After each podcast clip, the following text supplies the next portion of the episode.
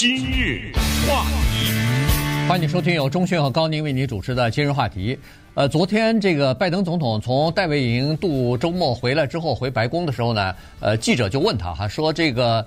你就问他有关于呃 TikTok，就是这个抖音海外版的在美国的情况。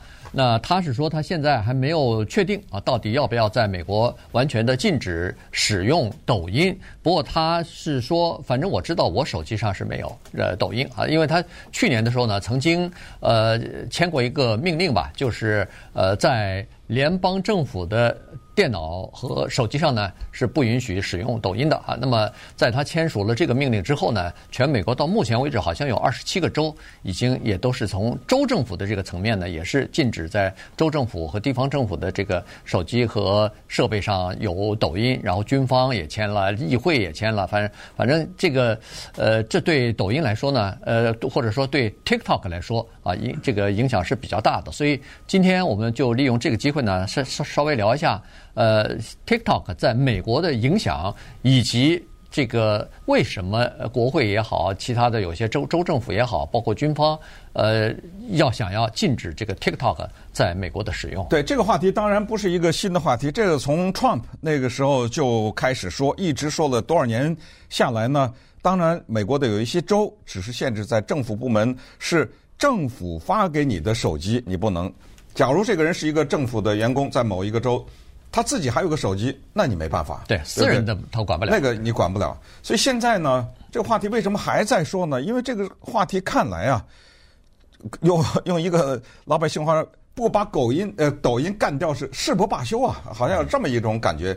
要把 TikTok 从美国的领土上消除，像什么一样呢？像印度一样。你知道，在这个世界上有一个特别大的国家是禁止 TikTok 的。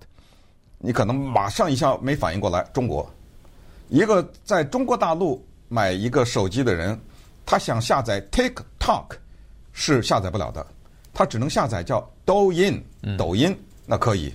所以首先禁止 TikTok 那个国家是中国，中国禁止 TikTok 是什么原因呢？那是因为 TikTok 对外说呀，它这个平台呢是一个公开的言论自由的。平台，你像什么印度啊、巴基斯坦呐、孟加拉呀、阿富汗呐、这些国家是根本没有办法上 TikTok 的。他们的原因倒不是因为什么政治的原因，主要的他们说是叫误导青少年。因为你必须得承认，在那个数十亿的这些视频当中，它有大量的混杂在里面的，你可以说是色情的这些东西，过滤不掉的。有一些它是那种隐士性的、间接的语言的等等，它有这样的一些东西。这之前我也给大家讲过，就是这也是才什么把它设立在十三岁啊，什么什么啊的各种各样的家长的监视啊等等，有这些限制，所以那些国家是这个原因。那么中国呢，当然有它的政治方面的考虑啊，到时候在有些人在上面发表一些反华的言论什么之类的，你反正是在 TikTok 上你说中国的不好是可以的，嗯，如果如果被拦截的话，那立刻那么就证明哦，看来你是帮着中国政府，所以呢。现在美国在不遗余力的要打掉这个 TikTok，主要是三，他们叫做三大威胁哈。这三大威胁呢，第一就是他们说这个将个人资料提供给中国政府。这个呢，可以这么说，就是说所有的这些平台啊，从苹果呀，那到 Google 啊，还有 YouTube，你说吧哈，他们都掌握个人资料，呃，他们也在必要的时候都可以提供给政府。如果对一个很重大的事件来说，但是呢，你 TikTok 提供给中国政府这个不行呃，所以这一点呢，TikTok 是从始至终都说没有啊。呃，第二点呢，就是叫做所谓假消息的传播啊，这个对影响什么美国的民主啊，影响什么，这个也是一个呃这么一呃一个情况啊，就是这个有害。那么第三呢，就是这个 TikTok 上面有一些内容，它可能是对。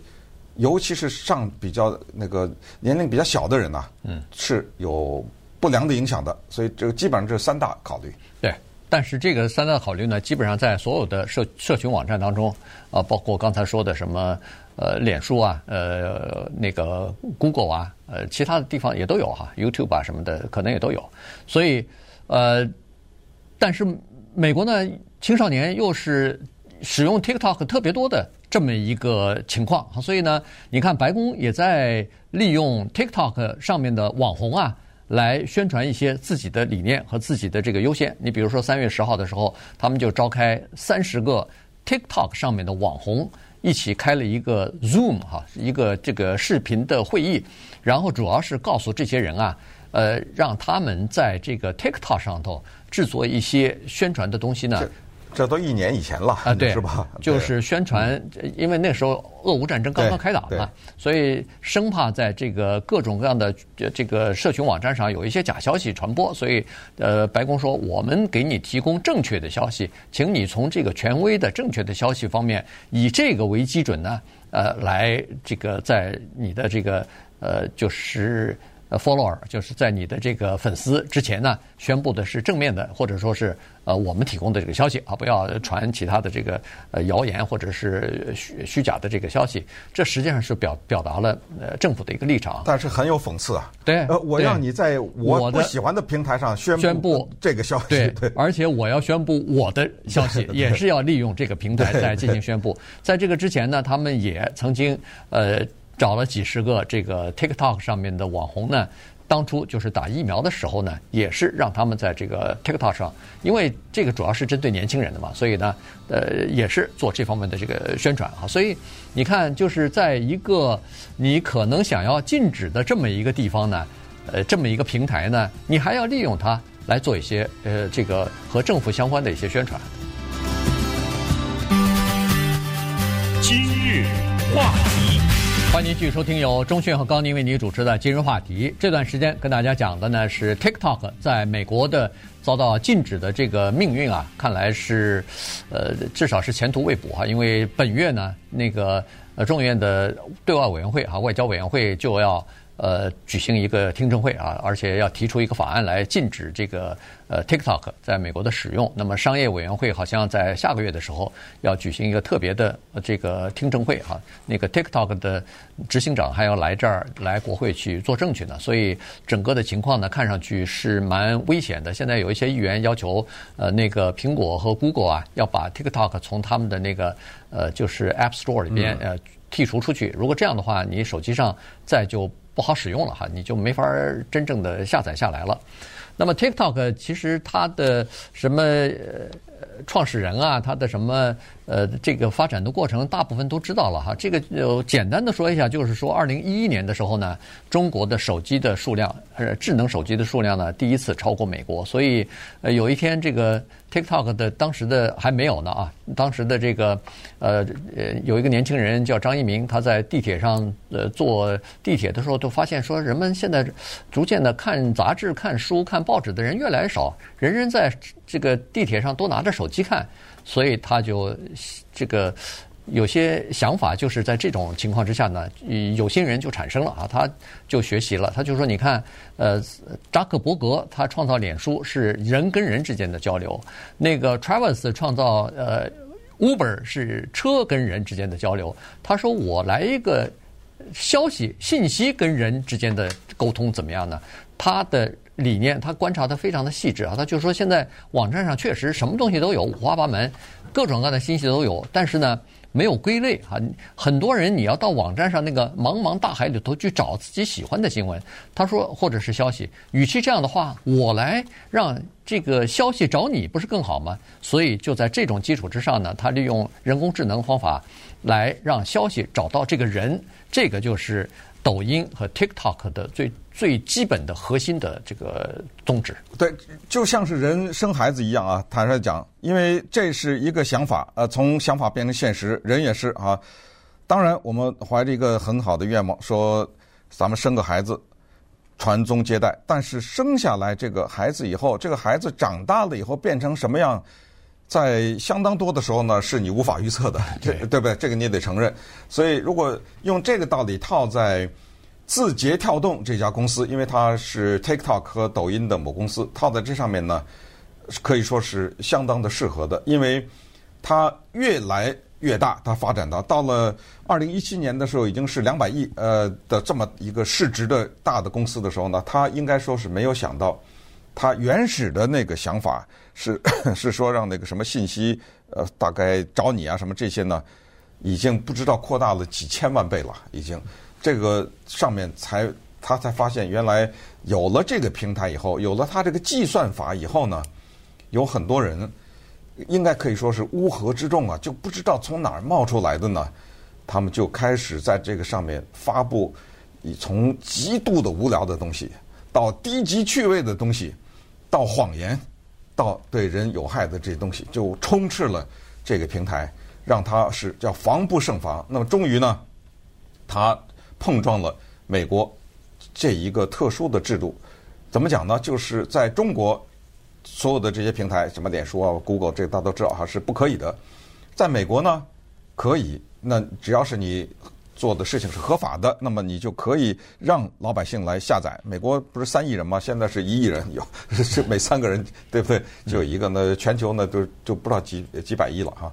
所以在这个情况之下，就产生了一个非常尴尬的情况，就是当这两个国家关系处在紧张的时候，我要禁你的时候呢，做法也不一样。在中国，你要禁任何一个东西，一个中央文件或者一个下的一个指令。按秒钟计算吧，嗯、这个东西就没有了。你看看，从 Trump 做总统到现在进哪进哪说了半天，你突然你才发现，在这样的一个特殊的民主的制度之下呢，中央政府或者是最大的那官儿，他没有办法下一个命令，然后下面的人执行。全国范围内禁止一个手机的城市，如果是可以的话，是。那种制度，它可不可以？那一秒钟就没了，呃，全国的手机上的 TikTok 就都没有了。他没有办法，所以他只有什么一种办法呢？叫做立法保护隐私法。所以 Trump 当时是这么下的决心，要甚至把微信他都想给禁了，知道吧？嗯、这么下决心，他下面的人扒呀扒呀扒了半天，扒出一个一九七七年的，呵 呵对不对？他总得找一条法律啊！你凭什么禁我呀？我这言论自由，我这鼓吹的民主，如果你禁我，不等于你又跟他一样了吗？现在有一个声音，对不对？对。你不是跟一个独裁的国家一样吗？他可以禁你，你这么禁，你不是跟他一样吗？所以扒了半天，扒了个一九七七年的法律，结果这法律人家还说不行，还够不到，嗯、所以只好怎么办？立新法。